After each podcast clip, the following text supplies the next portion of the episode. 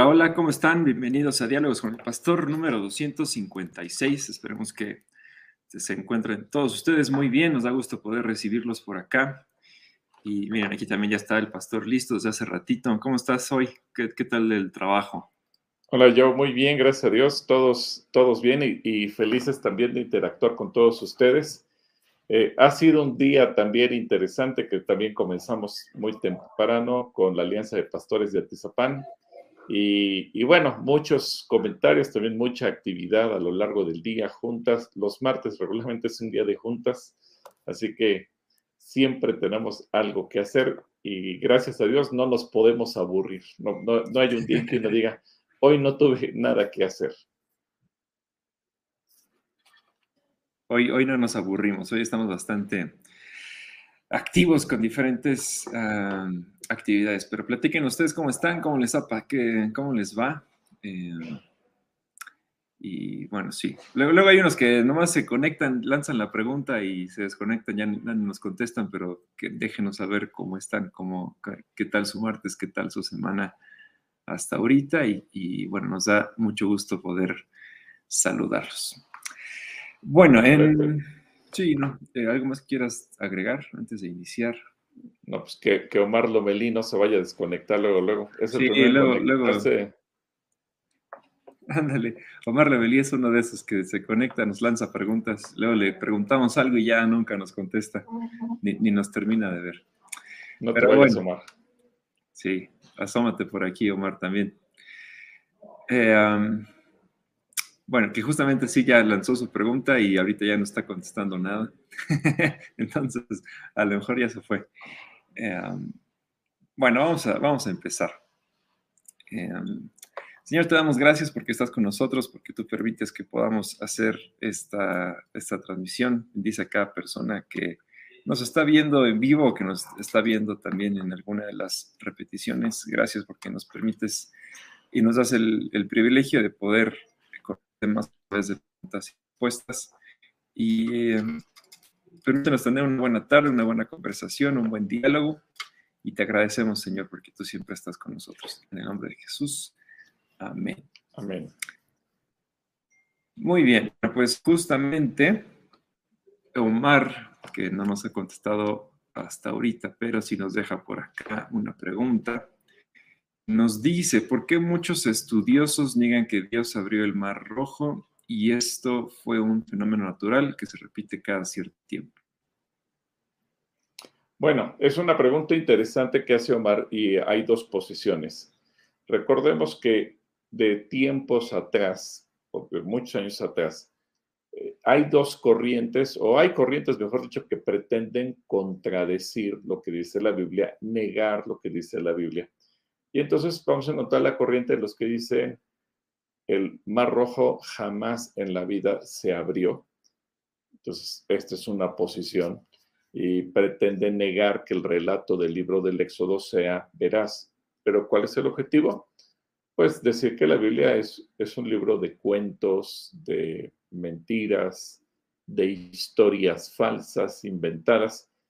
Ahora, existe la otra posición, eh, los que dicen, bueno, esto ocurre cada determinado tiempo. Ahora, aún en ellos se están contradiciendo, el que dice que nunca sucede y el que dice que ocurre cada determinado tiempo. Pero también hay una posición eh, tercera que dice que lo que ocurrió es que la marea había bajado y que el pueblo de Israel logró cruzar por una zona que no exactamente estaba seca, sino que eh, había bajado demasiado el nivel del agua y que entonces ellos pudieron cruzar como cuando vas por una calle que está inundada y que tiene 30, 40 centímetros de agua y que por eso pudieron pasar, que no era en realidad que estuviera seco. Pero lo que tampoco pueden explicar, bueno, entonces, ¿cómo fue que los israelitas cruzaron y los egipcios se ahogaron? Ah, bueno, es que entonces regresó la marea a su posición normal. Lo único que se pretende es negar la Biblia, decir que es una mentira, pero al final siempre ha habido gente o grupos de personas que son anti-Biblia, anti-cristianas, anti-judíos, y todo lo que está en la Biblia lo van a negar. pero tampoco se dan cuenta que hay muchas cosas que la Biblia dice y que el ser humano por sí mismo a nivel científico logró o descubrir o comprobar ya en la era moderna. Por ejemplo, el decir que, el describir el círculo, el, ciclo del agua, algo, algo, que hace el libro de Job, uno de los libros más antiguos de la Biblia, como hay un vapor que sale del agua, forma las nubes y después regresa a la tierra en forma de lluvia. Eso el ser humano lo descubrió después del año 1800 después de Cristo. Pero el libro de Job, que es uno de los primeros libros miles de años atrás, ya lo decía. El hablar de que la tierra es redonda, que la, la vida está en la sangre, que en el centro de la tierra las temperaturas son de miles de grados centígrados, etcétera. Muchas cosas y la mayor parte de todos estos conocimientos el ser humano los corroboró, los descubrió, los confirmó después del año 1800, 1900 de nuestra era. El hecho que la vida está en la sangre apenas por ahí del año 1920 fue que la ciencia médica lo, lo pudo descubrir o confirmar, pero la Biblia, miles de años atrás, ya nos dice todas estas cosas. Es que la pregunta nos hace pensar ¿Cuánta gente, con tal de contradecir lo que dice la Biblia, estará dispuesta a decir lo que sea? Y nos olvidamos de que los científicos, cada vez que descubren algo, llegan a una conclusión. La Biblia tiene razón. Así que Omar, un saludo, que Dios te bendiga. Espero que no nos abandones. Bueno, pues ahí está para Omar.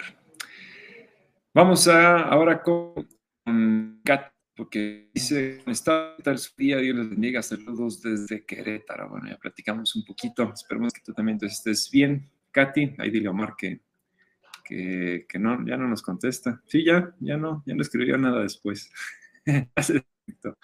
bueno, Eneida Aranda por acá también nos saluda, buenas tardes. que por estos días fue cumpleaños de Eneida Aranda, así es que le mandamos también un abrazo muy caluroso. Es más, no sé si hoy es su cumpleaños o ayer. Uh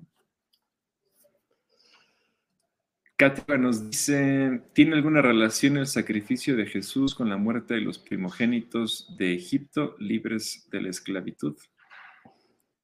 Bueno, recordemos que lo que sucede en Egipto es todo un preparativo de lo que Jesucristo sería, porque justamente de ahí eh, viene la, la fiesta de la Pascua, pero en el momento en que los primogénitos estaban muriendo, el pueblo de Israel paralelamente estaba celebrando la Pascua.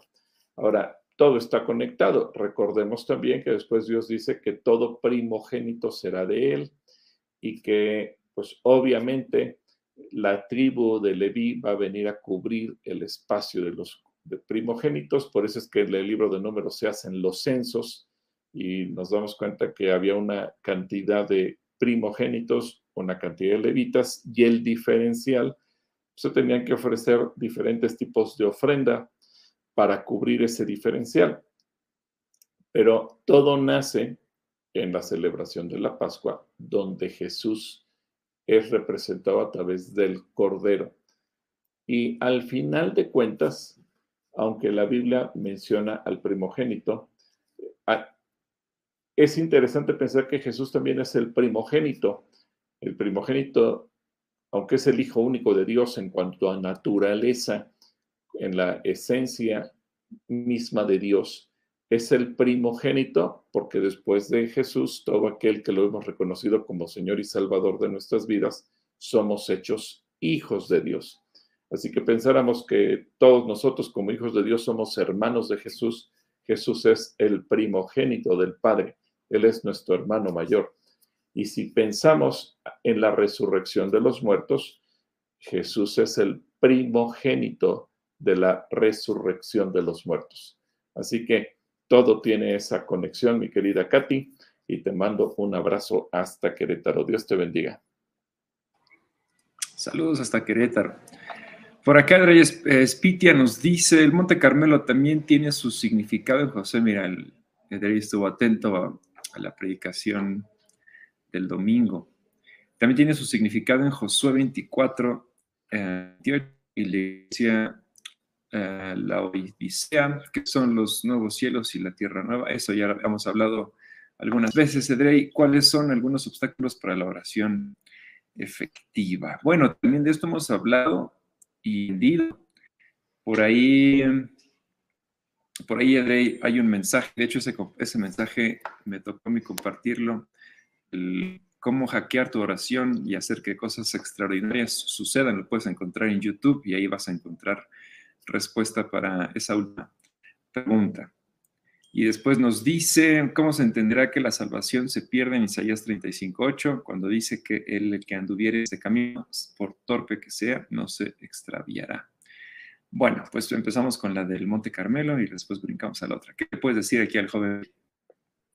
A ver, estoy buscando Josué 24.28, pero no, no veo nada aquí del Monte Carmelo, mi querido Gay. Se me hace que te equivocaste de cita. Recuerda que el Monte Carmelo llegó a servir como límite o frontera natural entre diferentes tribus y también entre el pueblo de Israel y Sidón.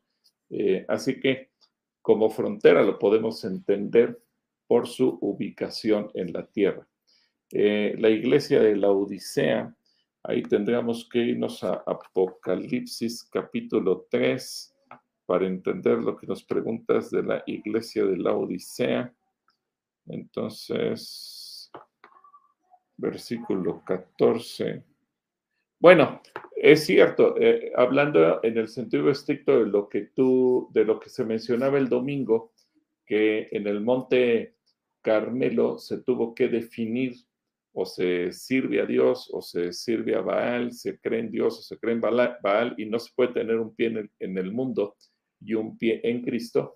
Uno de los llamados, ahí sí tienes toda la razón, Edrey, uno de los llamados que Dios hace a la iglesia y una advertencia, un regaño, si lo quieres ver así, a través de la iglesia de la Odisea, es que Dios no tolera la tibieza.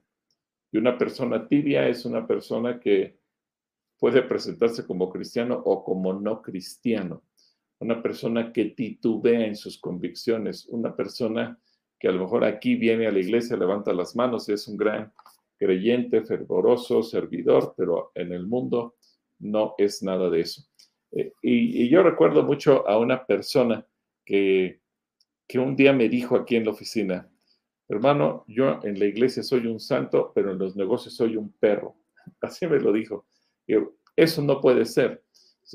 tu misma calidad espiritual, moral y como hijo de Dios, tienes que demostrar dentro y fuera, en la calle, en los negocios, en el trabajo, en la escuela, donde quiera que estés. No podemos ser personas diferentes y a eso también se refiere. ¿Cómo se entenderá la salvación? Se pierde en Isaías 35, Bueno, lo que Dios nos ofrece es la ayuda de su Espíritu Santo. Por eso dices que por torpe que sea, no te vas a extraviar. Y esa es una ayuda que nos ofrece a todos los cristianos. El problema es que no todos los cristianos queremos esa ayuda.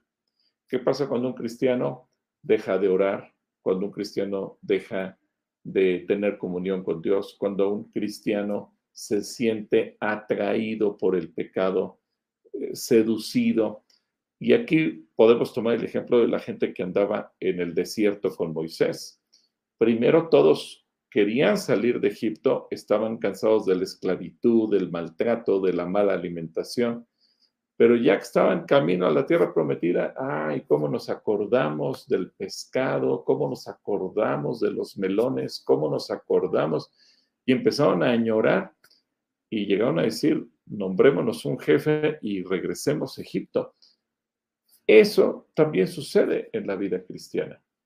Y tristemente muchos cristianos llega un momento en el que dicen, pues yo extraño cuando me emborrachaba, extraño cuando hacía tal o cual cosa, y terminan regresándose a la vida sin Cristo, a la vida de pecado, a la vida mundana.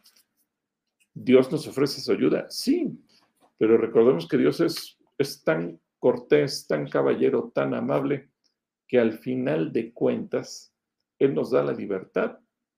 Queremos tener una relación con Él o no. Él no nos obliga. Ninguno estamos a la fuerza. Cada quien tomamos la decisión de lo que nos convenga, de lo que queremos o de lo que se nos antoja. Y eh, espero que esto te sea de ayuda, mi querido Drey. Cuídate mucho. Te mando también un abrazo.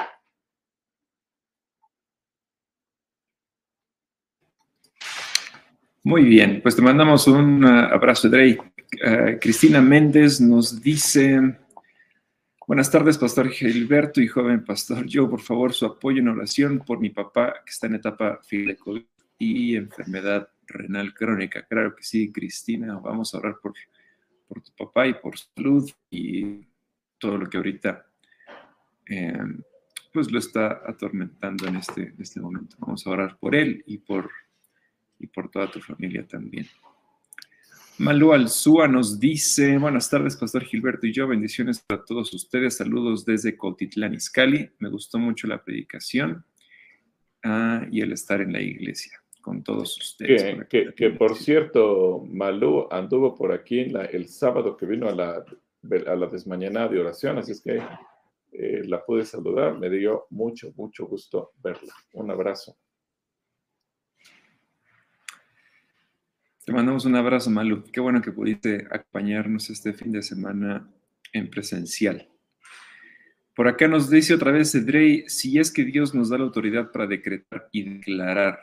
Ah, bueno, ese también es otro tema que también hemos tocado en diferentes ocasiones, pero dice en qué momento se aplicaría el Salmo 41 y 3.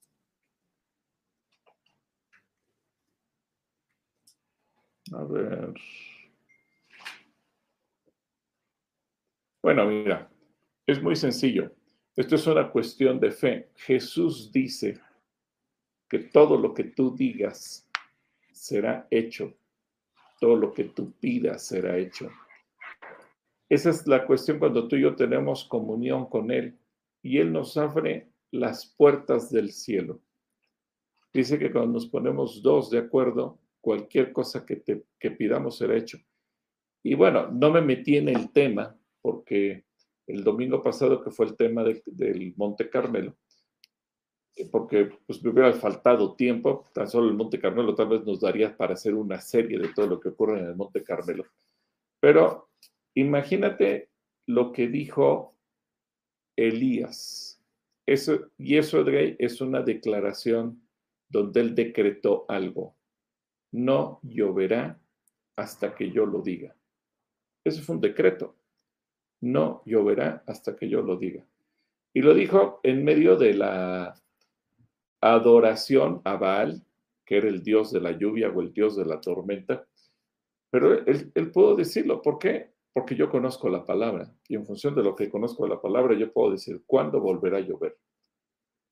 Los cristianos tenemos la misma autoridad espiritual que, que tuvo Elías en su momento que la usemos o no la usemos, no es que Dios descendió de calidad, no es que Dios perdió poder, es que los cristianos a veces no lo creemos y vemos que la promesa es tan grande que a lo mejor nos da miedo y nos da tanto miedo que decimos, no, eso cómo lo voy a vivir yo, mejor que se quede ahí y lo niego. No le tengas miedo y cree lo que Dios dice. Un abrazo, Edgar, que Dios te bendiga.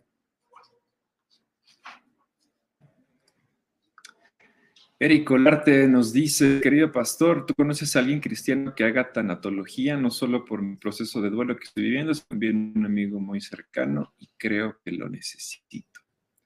Gracias. Bueno, yo personalmente no conozco alguno, pero tal vez si le pedimos ayuda a nuestro querido Neftalí, eh, que es el psicólogo de Calacuaya, tal vez él nos pueda ayudar. Eh, puede ser que él mismo o puede ser que él conozca dentro del medio de cristiano a alguien que sea tanatólogo. Y estoy pensando también en Miguel Ángel García, que si bien no es un tanatólogo de tiempo completo, él nos ha platicado que ha tomado diplomados en ese tema, especialmente cuando se trata del duelo en el trabajo, el duelo porque perdimos un negocio, el duelo porque a lo mejor incluso una persona que vive un proceso de liquidación, de jubilación, porque obviamente son procesos de cambio donde se pierde algo, no necesariamente que murió alguien, a veces se perdió algo. Y, déjame preguntarle si él, él te puede atender, con mucho gusto te pongo en contacto con él y vamos a buscar las diferentes opciones. Un abrazo, Eric, que Dios te bendiga.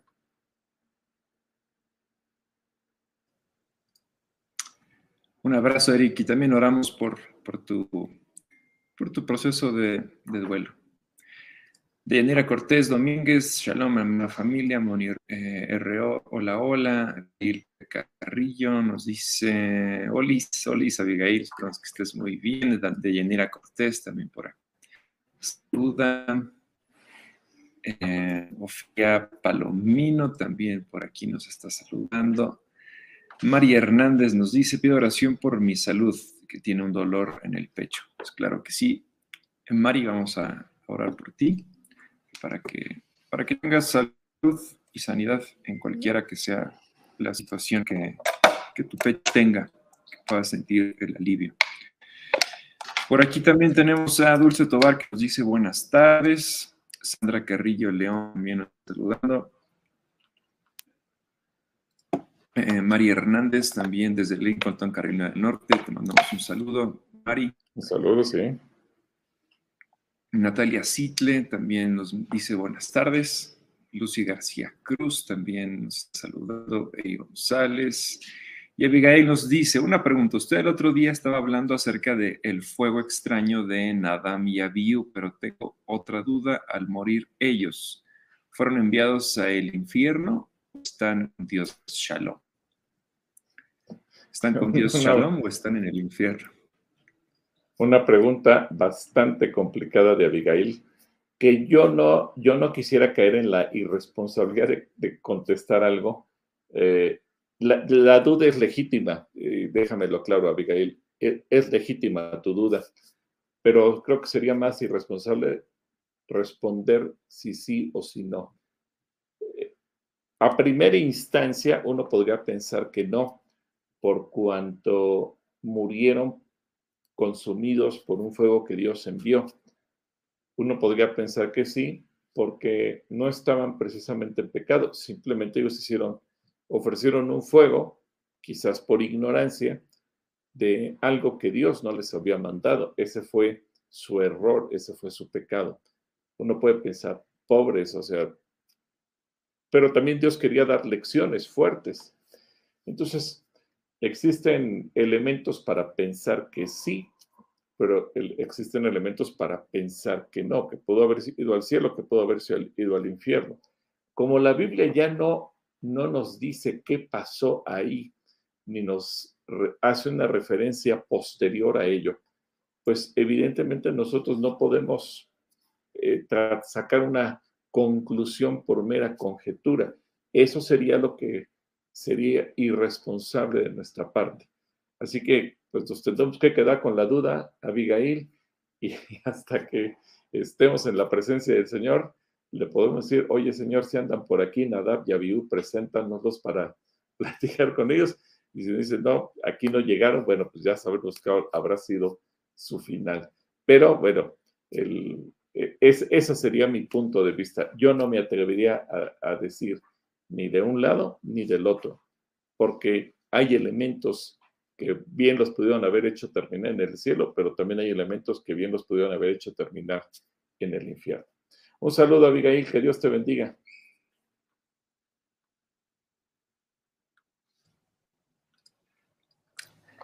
Victoria SH también nos manda saludos. Moni RO dice que está lista para aprender. Perdona, amistad y restauración. Dice saludos, pastores. Hasta cuando resucitó Lázaro, ¿qué hizo después de resucitar? Bueno, pues la Biblia no, no nos da tantos detalles, pero a ver qué le puedes decir tú al pastor Yahan. Mi querido Yahan, Yo creo que ellos, eh, Juan siguió su vida normal, igual que seguramente Tabita y eh, la hija de Jairo y todos aquellos que nos relata que resucitaron. Yo creo que siguieron su vida normal. Eh, solamente se menciona a Lázaro en Juan 12 cuando dice que antes de la Pascua Jesús estuvo presente en Betania y estuvo en la casa donde estaba Lázaro y aclara Juan el que había estado muerto y a quien había resucitado de los muertos. Es decir, sí, nos dice que siguió su vida y si te das cuenta, siguió en comidas, en banquetes. Yo creo que cuando se trataba de hacer bromas, hacía bromas, cuando se trataba de, disfrutar, disfrutaba, cuando tenía que llorar, lloraba. Y obviamente, pues en algún momento de su vida se volvió a morir, no sabemos a qué edad, pero seguramente eh, tuvo su vida, su familia, yo no sé si tuvo hijos. Vamos, la Biblia ya no nos dice muchas cosas de lo que ocurrió con, con Lázaro.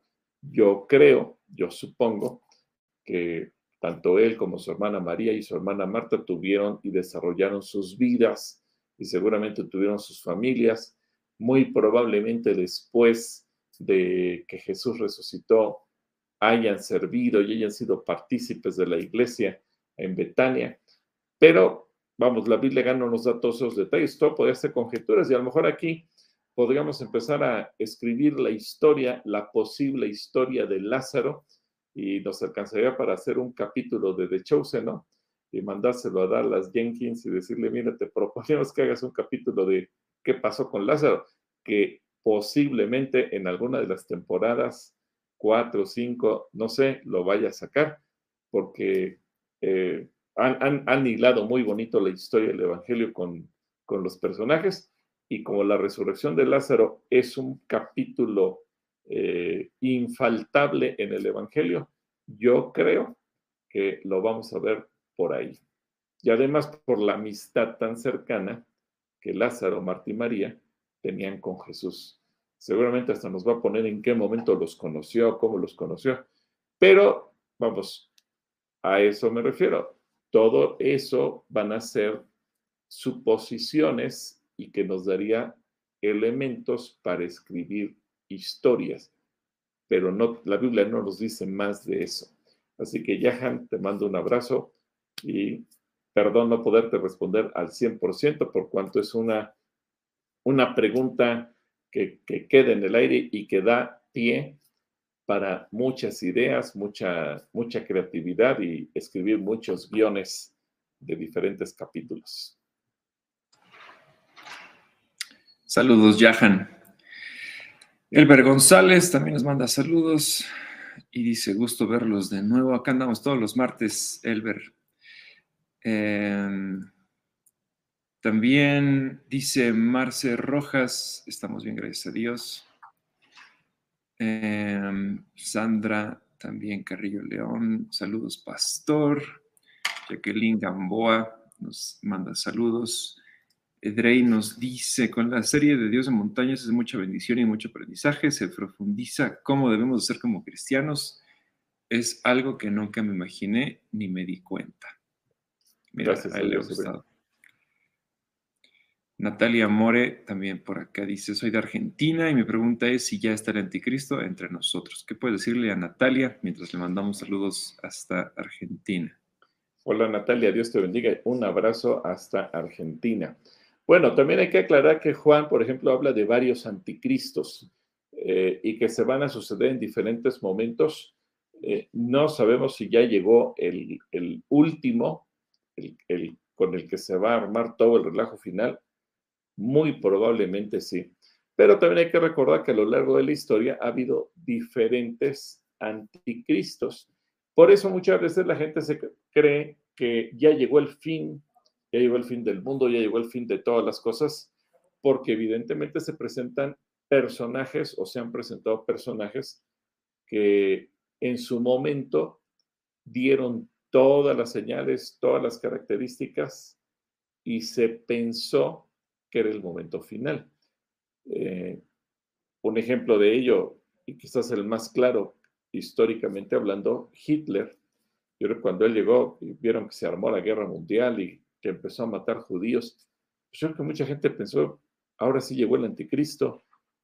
Y si ustedes recuerdan, aún los cristianos que protegían, protegían judíos fueron perseguidos, fueron llevados a campos de concentración y se puso a matar a diestra y siniestra judíos, primeramente cristianos, testigos de Jehová, eh, gente con alguna discapacidad, etcétera, etcétera.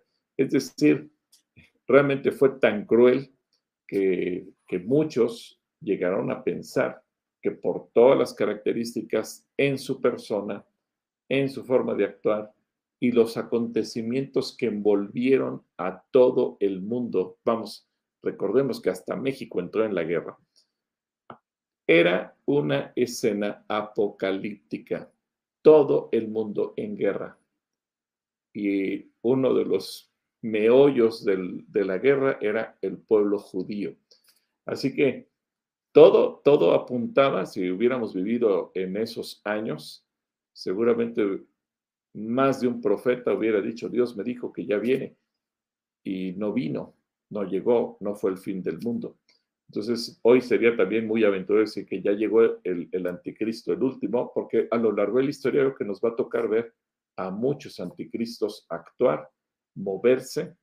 Yo creo que ahorita hay un, un movimiento, un espíritu anticristiano, sí, lo vemos por las iniciativas de ley en diferentes partes del mundo. Y lo peor de todo es que esas iniciativas de ley toman en consideración una cosa. ¿Por qué se dice que lo malo es malo? porque la Biblia lo dice. Luego entonces, si la Biblia descalifica o señala que es pecado determinadas acciones o formas de vida, la conclusión a la que se llega es, la Biblia es un discurso de odio. ¿De dónde surge el pensar la Biblia es un discurso de odio? Del espíritu del anticristo. Así que yo no podría saber o, o asegurar que ese espíritu es el último, es el definitivo, es con el que vendrá el Señor, el que dará pie a la batalla del Armagedón, pero de que es un espíritu de anticristo, definitivamente lo es. Así que un saludo Natalia, un abrazo hasta Argentina, dinos de qué ciudad eres. Posiblemente en el mes de abril andemos por Córdoba para el encuentro del, del Congreso Iberoamericano por la Vida y la Familia. Así es que si hay oportunidad, pues nos gustaría mucho saludarte por allá. Que Dios te bendiga, Natalia.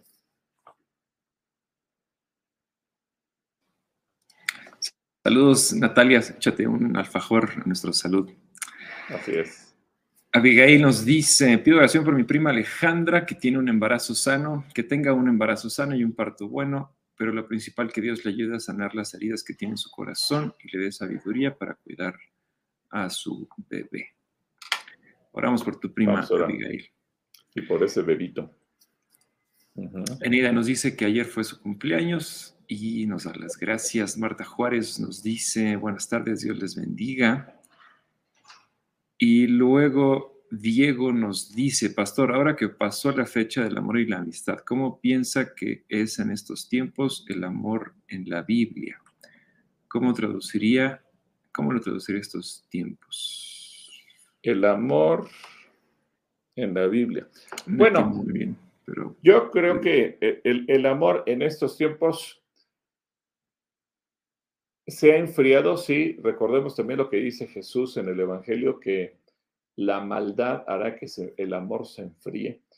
Sin embargo, también yo creo que hay mucha gente que sigue destilando el amor de Dios. Recordemos que Dios es amor y que la base del amor se da en Jesús. ¿Cómo lo podemos ver materializado? Cuando la gente está dispuesta a poner la vida por los amigos, cuando la gente está dispuesta a dar a cambio de nada, que es difícil, sí, porque la mayor parte de las veces la gente sigue intereses. Hay gente que no tiene amigos o no tiene amistades, tiene intereses y entonces a lo mejor se acerca no con el fin de de ser amigo, sino con el fin de a ver qué saco, qué gano, cómo saco algo de ti, etcétera. Pero también yo estoy seguro que hay mucha gente que actúa con amor, sobre todo cuando la gente tiene temor de Dios. Y creo que podríamos poner muchos ejemplos muy, muy interesantes y muy bonitos. Por ejemplo, estoy pensando en todas aquellas personas que, que viajan en el tren de la bestia que conocemos en México, que cruza desde Chiapas hasta eh, Laredo y que va llevando a, indocumentados. Y en el camino hay tanta gente que se levanta temprano, prepara comida, los espera para cuando pasan, les arrojan la comida. Eso es amor, de, quizás le podemos llamar de muchas maneras, pero esa gente no gana nada, pero invierte mucho. Y eso es amor, no lo hacen esperando recibir un reconocimiento, un premio, que alguien les pague, que les financie lo que hacen. Simplemente lo hace por amor. Y así como eso podríamos citar muchos, muchos, muchos ejemplos de gente que está dispuesta a hacer algo por alguien, gente que está dispuesta a dar su vida, a dar sus recursos por amor a alguien. Hablando del amor y amistad, pues también yo creo que hay muchos amigos, hay buenos amigos, hay amigos que te hacen crecer, hay amigos que te motivan, hay amigos que te impulsan, hay amigos que están contigo en las buenas y en las malas. Creo, sí, que entre más una persona conoce a Dios, es un mejor amigo, porque ese amigo te va a llevar en intercesión, ese amigo te va a cubrir la espalda, ese amigo te va a ayudar, ese amigo va a estar a tu lado. Pero porque la, Jesús es el amor, y Jesús es la base de la amistad. Recordemos que Jesús vino y se hizo amigo de sus discípulos. Y es muy bonito cuando dice, ya no los voy a llamar siervos, ahora los voy a llamar amigos.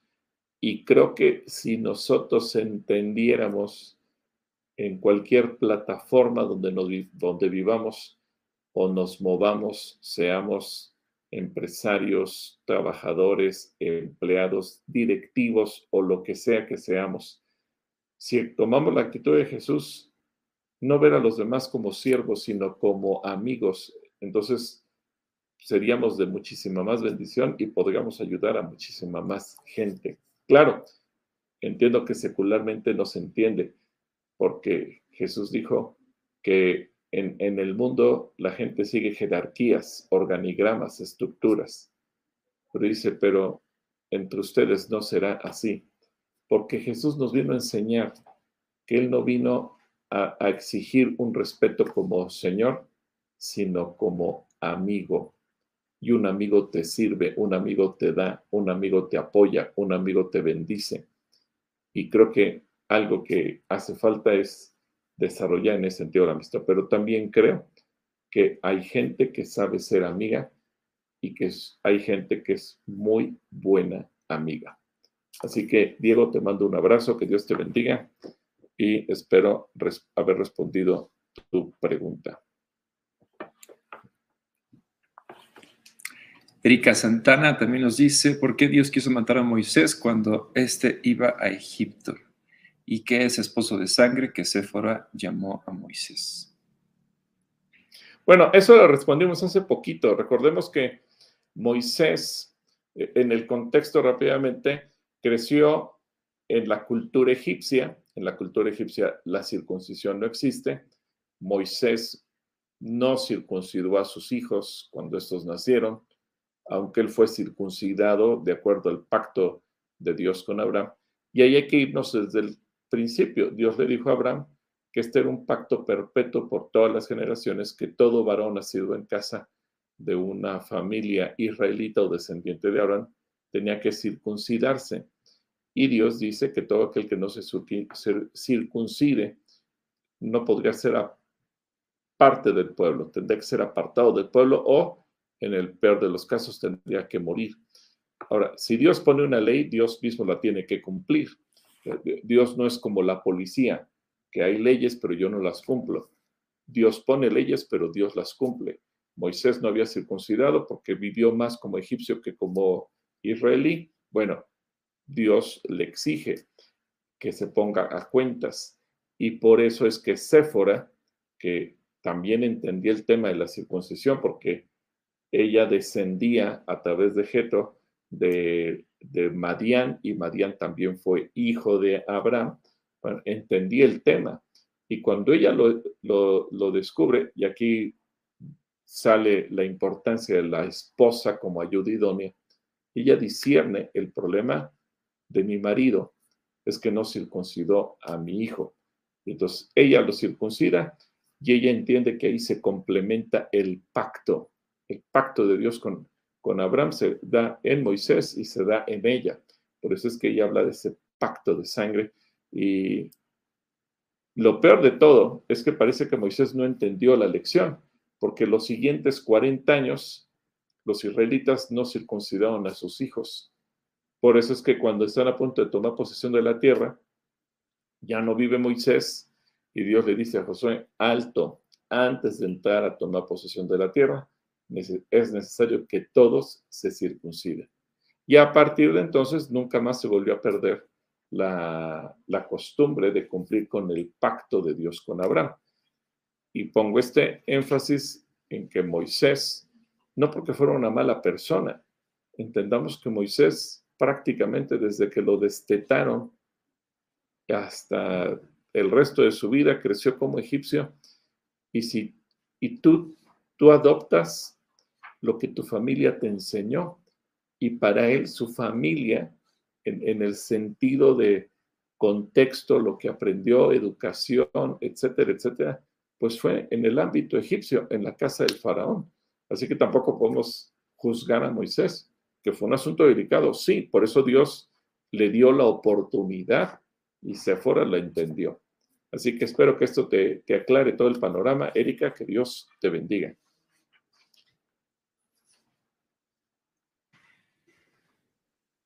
Eri González, Pastor, ¿usted cree que la CEP está queriendo hacer o entrar a la de la Agenda 2030?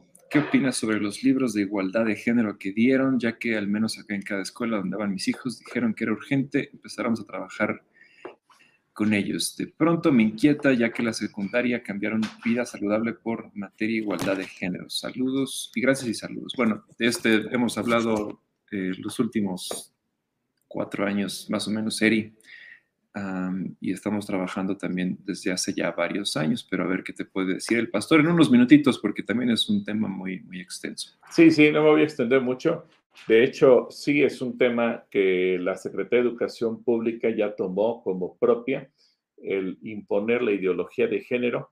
Por eso, y, no lo hace desde secundaria, eh, ahora lo toma desde jardín de niños, eh, primaria, secundaria, es sí o sí las escuelas están obligadas. Por eso el Colegio Calacuaya Tierra Nueva eh, es una opción porque de alguna manera eh, esos temas no los toca y más bien habla de los fundamentos de que somos varón, mujer, etcétera. Y hay temas que se tienen que quitar y no enseñar. Pero el otro día platicando con las, todas las directoras del, del colegio, me enseñaban el manual de jardín de niños que la SEP mandó. Es una cosa terrible. Imagínate que tú le dices a un chiquito de 3, 4 años, tú no eres niño, tú eres niña, o tú puedes ser niño o puedes ser niña o puedes ser ambas cosas al mismo tiempo y, cosas peores que esa, pues obviamente los niños van creciendo con confusión. Eso es parte de esta agenda, de esta agenda eh, que la ONU ha implementado y que está pretendiendo destruir vidas. Así que es algo que debemos de tener mucho cuidado. Por eso la marcha que vamos a tener el próximo martes, porque ahora se quiere elevar a nivel constitucional y de tal manera que se considera hasta delito decir que somos hombre y mujer, porque se le tiene que dar apertura a toda la diversidad. Ahora, aquí hay que aclarar algo. Una cosa es que la gente haga en su vida privada lo que quiera y otra cosa es que lo quieran imponer como una norma para toda la gente. Así que yo te recomendaría, si está dentro de tus posibilidades, acudir a un colegio cristiano, como Colegio Calacuay es una opción, si es que vives en la zona de Atizapán, Aucalpan, Tlanepantla, o buscar en la zona donde tú vives, en tu ciudad, o bien eh, buscar otras opciones, mejor hasta educación en casa en un momento dado. Y por último, para toda la gente que nos está viendo, justamente por temas como este, es que el próximo martes 28 vamos a tener una marcha a la Cámara de Diputados para decirle que al gobierno y a los diputados que son los que pretenden cambiar la constitución, que también hay un grupo de personas que no estamos de acuerdo con eso y que no se puede cambiar lo natural, lo biológico por lo ideológico. Así que qué bueno que te invitaste, Eri, y yo llamaría también, así como Eri está escribiéndonos, que todos los padres de familia, especialmente los que tienen niños de kinder, de primaria y de secundaria, que se echen un clavado a los libros, que vayan y platiquen con los maestros para ver qué se les está enseñando. No vaya a ser que tú mandes a tus hijos muy confiado, creyendo que les van a enseñar cosas importantes de la vida y que más bien les estén metiendo ideas que los estén confundiendo. Así que tengamos cuidado con eso. Y, termino con este comentario. Los, los psicólogos, la Asociación eh, Americana de Psicología decía que hasta antes de 1995 regularmente había a nivel de consulta una persona por cada mil que tenía confusión de género, es decir, no sabía si era hombre o era mujer o se sentía confundido en ese tema. Hoy, con toda esta locura de la enseñanza tan absurda de la ideología de género, eh, prácticamente hay 16 por cada 100 casos. Eso nos habla que lo único que se está sembrando es confusión y tenemos que cuidar a nuestros niños. Hace varios años cuando empezamos con esta lucha, yo lo dije, no lo hago por mí, yo lo hago por las siguientes generaciones. Yo no quiero que el día que nazcan mis nietos y crezcan y que estén en un mundo podrido me digan, oye abuelo, ¿tú por qué no hiciste nada?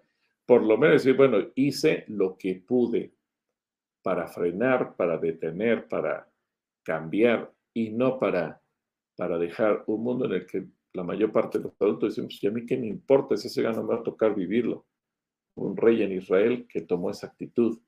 Cuando le dijeron, esta, esta maldición no te va a pasar a ti, le va a pasar a tus hijos y a tus nietos. Él se cruzó de brazos y dijo, bueno, por lo menos no serán mis días. Yo no quiero ser así y yo no quiero que tú seas así.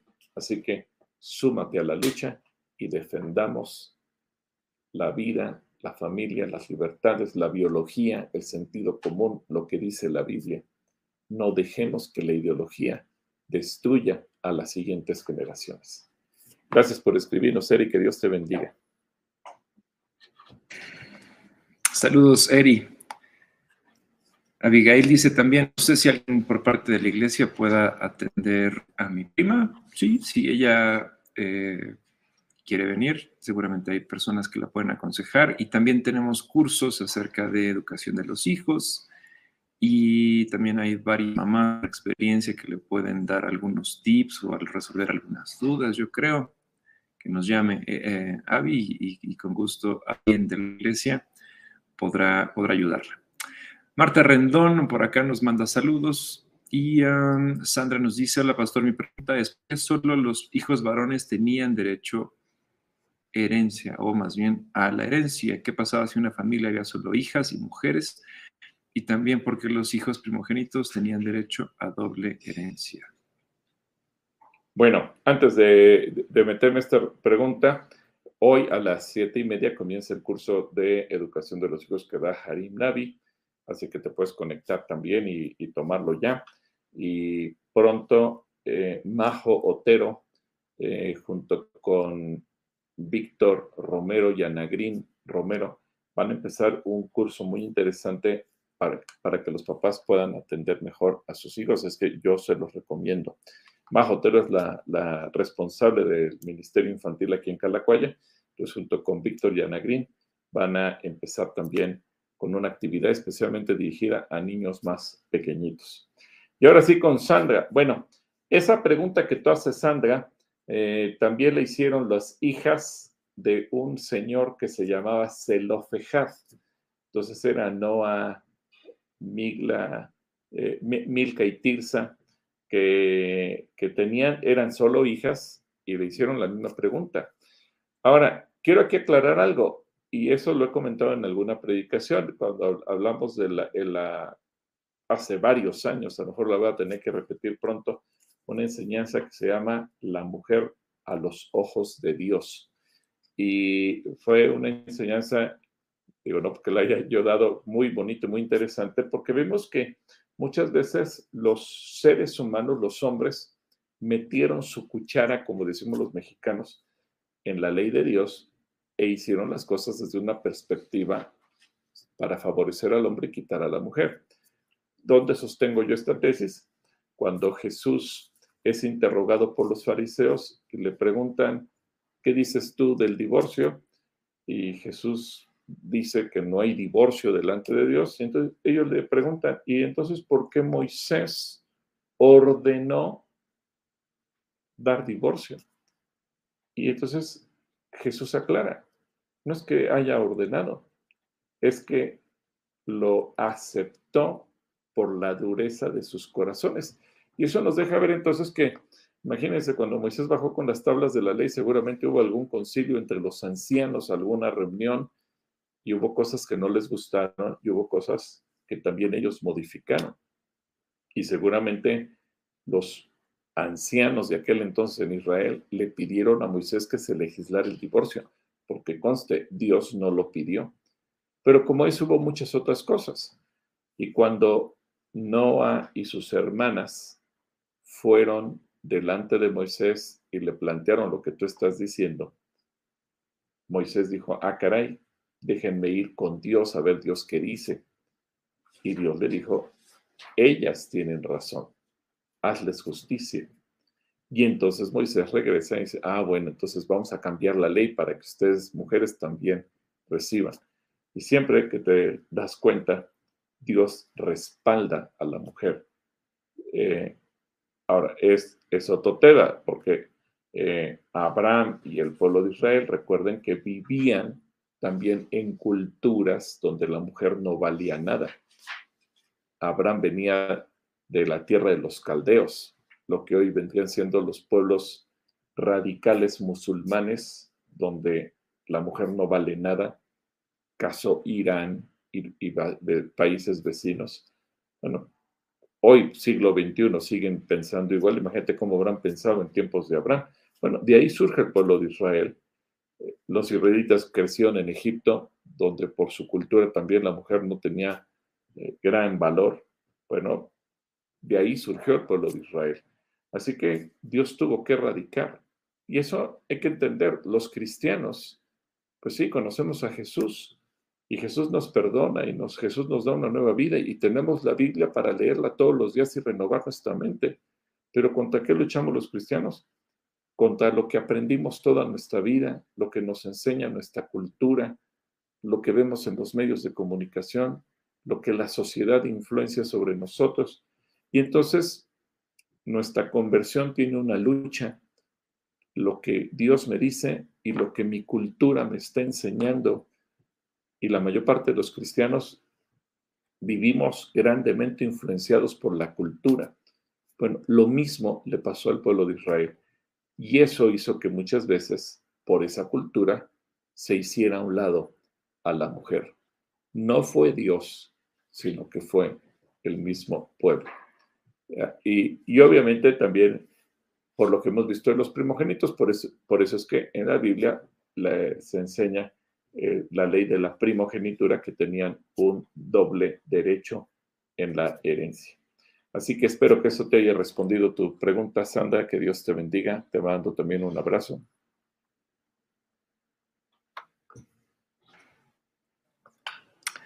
Ya estamos casi llegando al final. Tenemos bastantes eh, Ah, mamá, a ver, vamos a ver, vamos a leer algunos rápidamente. A ver, dice Cristina, mi papá se llama Mario el de 88 años, el del cumpleaños de 88 con 8 hijos y 8 pasteles, ¿se acuerdan? Muchas gracias y aprecio el apoyo. Sí, claro que sí, Cristina, nos acordamos, oramos por tu papá. Eh, sí, bueno, nos mandan saludos. Eh, dice Eric que no se ha desconectado, qué bueno que sigues por ahí, Eric. Erika Santana dice, pueden orar por mí, quiero aprender a manejar para poder tener más independencia y poder ir a la iglesia. Ah, Erika, muy bien. Oramos por ti, Erika. saludos desde Florida, nos dice Sandy, Nancy, perdón, Nancy Rodríguez nos pide explicar Mateo 5:29. ahorita vemos si nos da, si nos da tiempo, nos queda poquito tiempo. Por acá Carla nos hace una pregunta interesante. Dice, quiero preguntar si el apóstol Pedro era casado. Esta respuesta, Carla, es muy interesante cómo la manejan en la serie de The Chosen. Si no la has visto, te invitamos a que la veas y veas más o menos cómo era la vida de Pedro y por qué le pasaron muchas cosas que la vida nos, eh, la Biblia nos cuenta. Entonces, eh, no tenemos muchos detalles, pero ahí hacen una, sí, una situación bastante parecida a la que seguramente fue la realidad. Y si fue así, ¿qué pasó con su esposa? Si él estuvo en muchos lugares predicando. Te invitamos a que veas la serie y despejes esa duda de una, con, una, con la serie. Y sobre todo que veas que en el Evangelio dice que Jesús sanó a la suegra de Pedro. Entonces, eh, no puedes tener una suegra si no estás casado.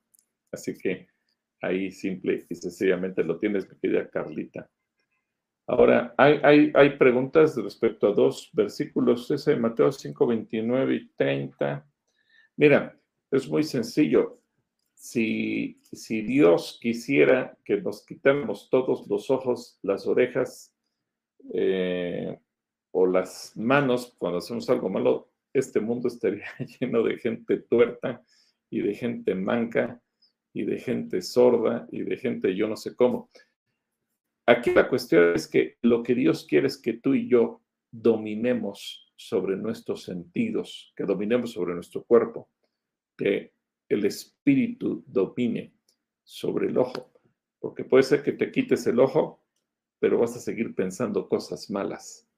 Puede ser que te cortes la mano, pero tú vas a seguir deseando hacer cosas malas. Así que lo que nos enseña es, ten dominio propio.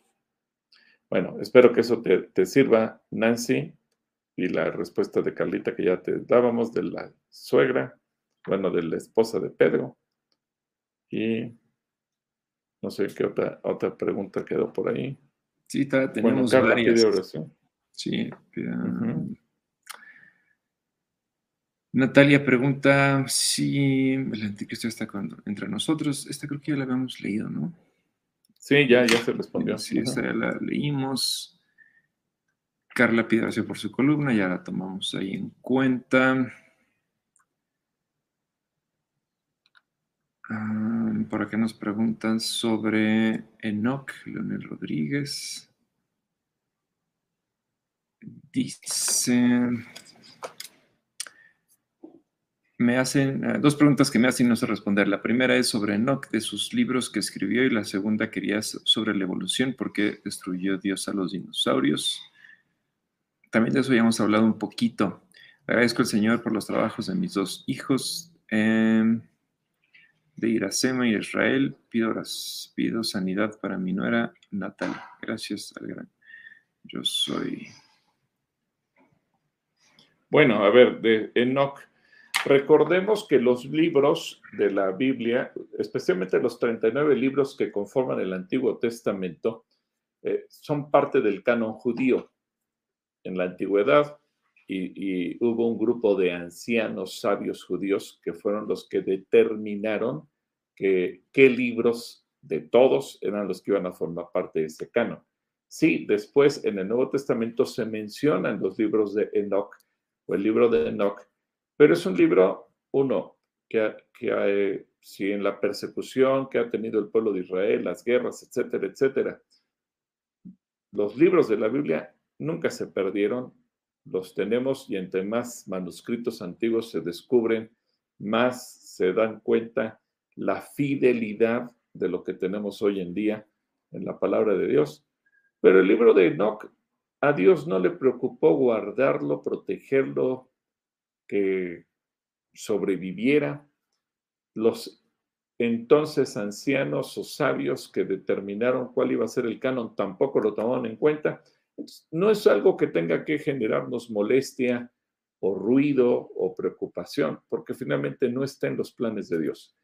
Y respecto a la evolución, bueno, ya como dice yo, ya esto ya hemos hablado, eh, hubo una serie donde hablamos de, eh, a ver, déjame acordarme, de la serie Animales que vimos hace como dos años y ahí el primer tema que tuvo que ver con la creación, explicamos ampliamente todo el tema de los dinosaurios.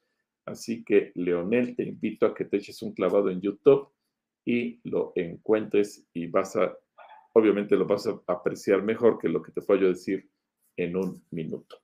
Así que un saludo, Leonel, que Dios te bendiga.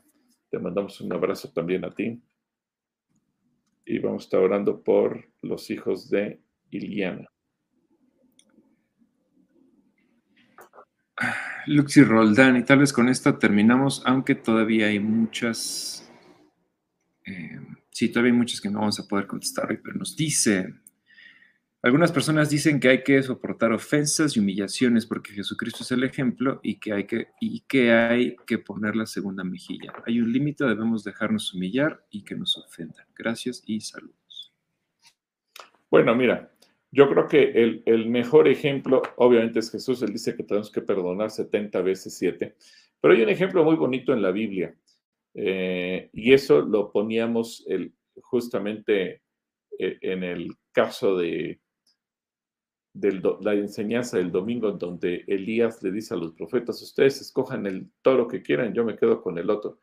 Pero, pero creo que Isaac, el hijo de Abraham, es un ejemplo extraordinario porque su padre cavó un pozo y cuando él quiso hacer uso de ese pozo le echaron pleito y se fue a un segundo pozo y le volvieron a echar pleito y él nunca se defendió y se fue a un tercer pozo y le volvieron a echar pleito y él no se defendió.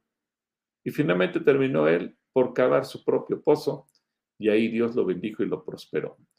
Creo que a veces nos cuesta trabajo renunciar a determinadas cosas porque sentimos y tenemos el concepto de que me lo merezco y por qué me dañan y hay un límite, etcétera, etcétera. Y eso, digo, no estoy peleado con la dignidad que nos merecemos como seres humanos, pero creo que a veces le damos tanta importancia a un tema que dejamos de perdonar. Y Jesús dice que tenemos que estar dispuestos a perdonar hasta 70 veces 7, es decir, siempre. Si tú me preguntas, ¿hay un límite? Según Jesús, no hay límites. Así que es, es, quizás en algún momento tú tienes que tomar una decisión para evitar que, es, que, tu dignidad siga siendo rota, pero de que tienes que estar dispuesto a, a perdonar, indudablemente que lo tienes que hacer. Y mira, interesante yo que adelante dice Anaí que también a su hijo en el kinder, a su hija en el kinder también le dieron un libro de, de la igualdad de género y cosas por el estilo.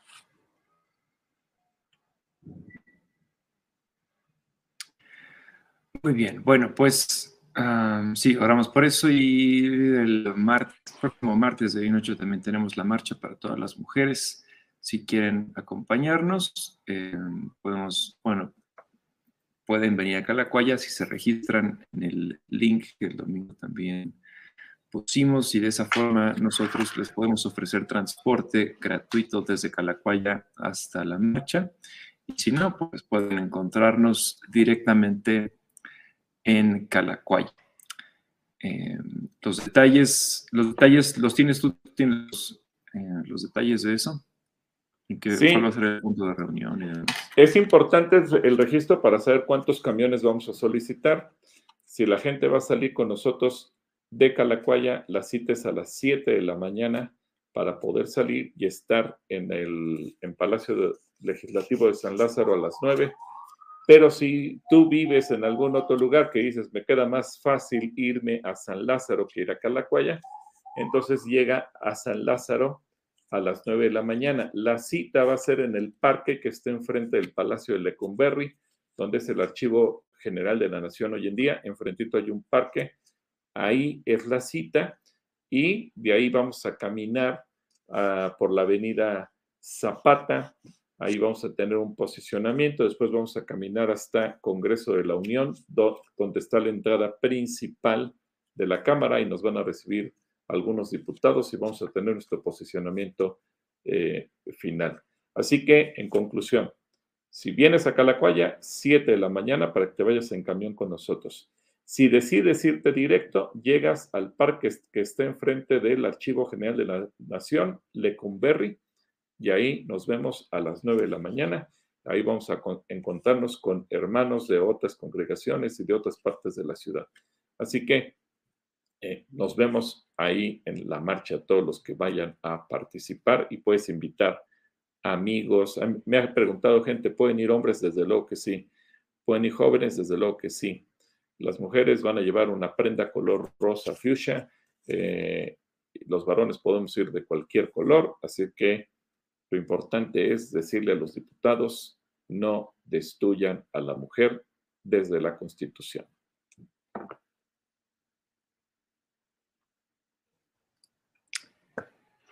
Bueno, pues muy bien. sí, el transporte ida y vuelta, exactamente. Claro, claro, no los vamos a dejar abandonados por allá.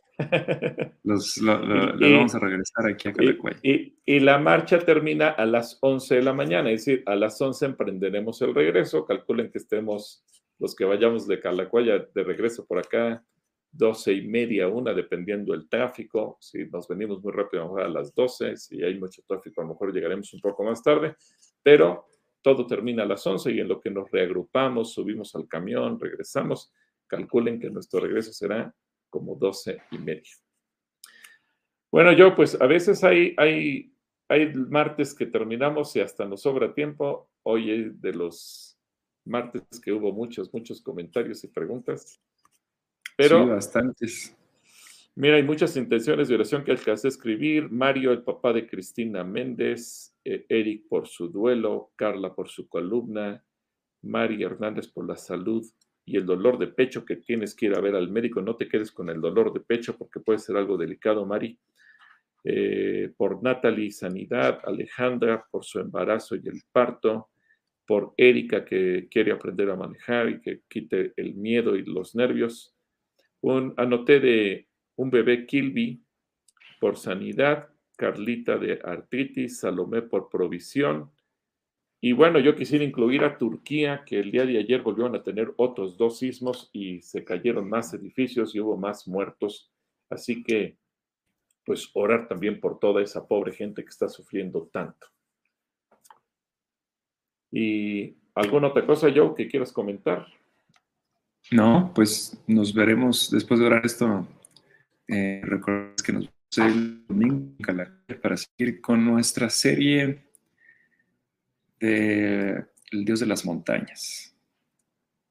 Perfecto. Este domingo, este domingo va a ser un tema que a toda la gente le va a gustar mucho y vamos a terminar de una manera espectacular. Bueno, Padre, gracias porque tú nos bendices de una manera especial y y yo quiero orar por cada uno de mis hermanos que se han escrito alguna intención. Y desde aquellos que parecería algo tan simple como la petición que nos hace Erika, pero que es tan importante para ella dominar los nervios para poder aprender a manejar la situación emocional de Eric, que está viviendo un duelo, pero también la situación de aquellos que están pasando por salud, eh, como en el caso de Mario, o en el caso de Mari, que tiene ese problema en su pecho, que no vaya a ser algo de su corazón, o Natalie, o Kitty en sus vías respiratorias, o Carlita con el problema de la artritis. También tenemos en tu presencia Alejandra con la situación de su embarazo, para que todo esté bien y su bebé nazca en el tiempo señalado por ti y sin ningún problema, sin ninguna complicación.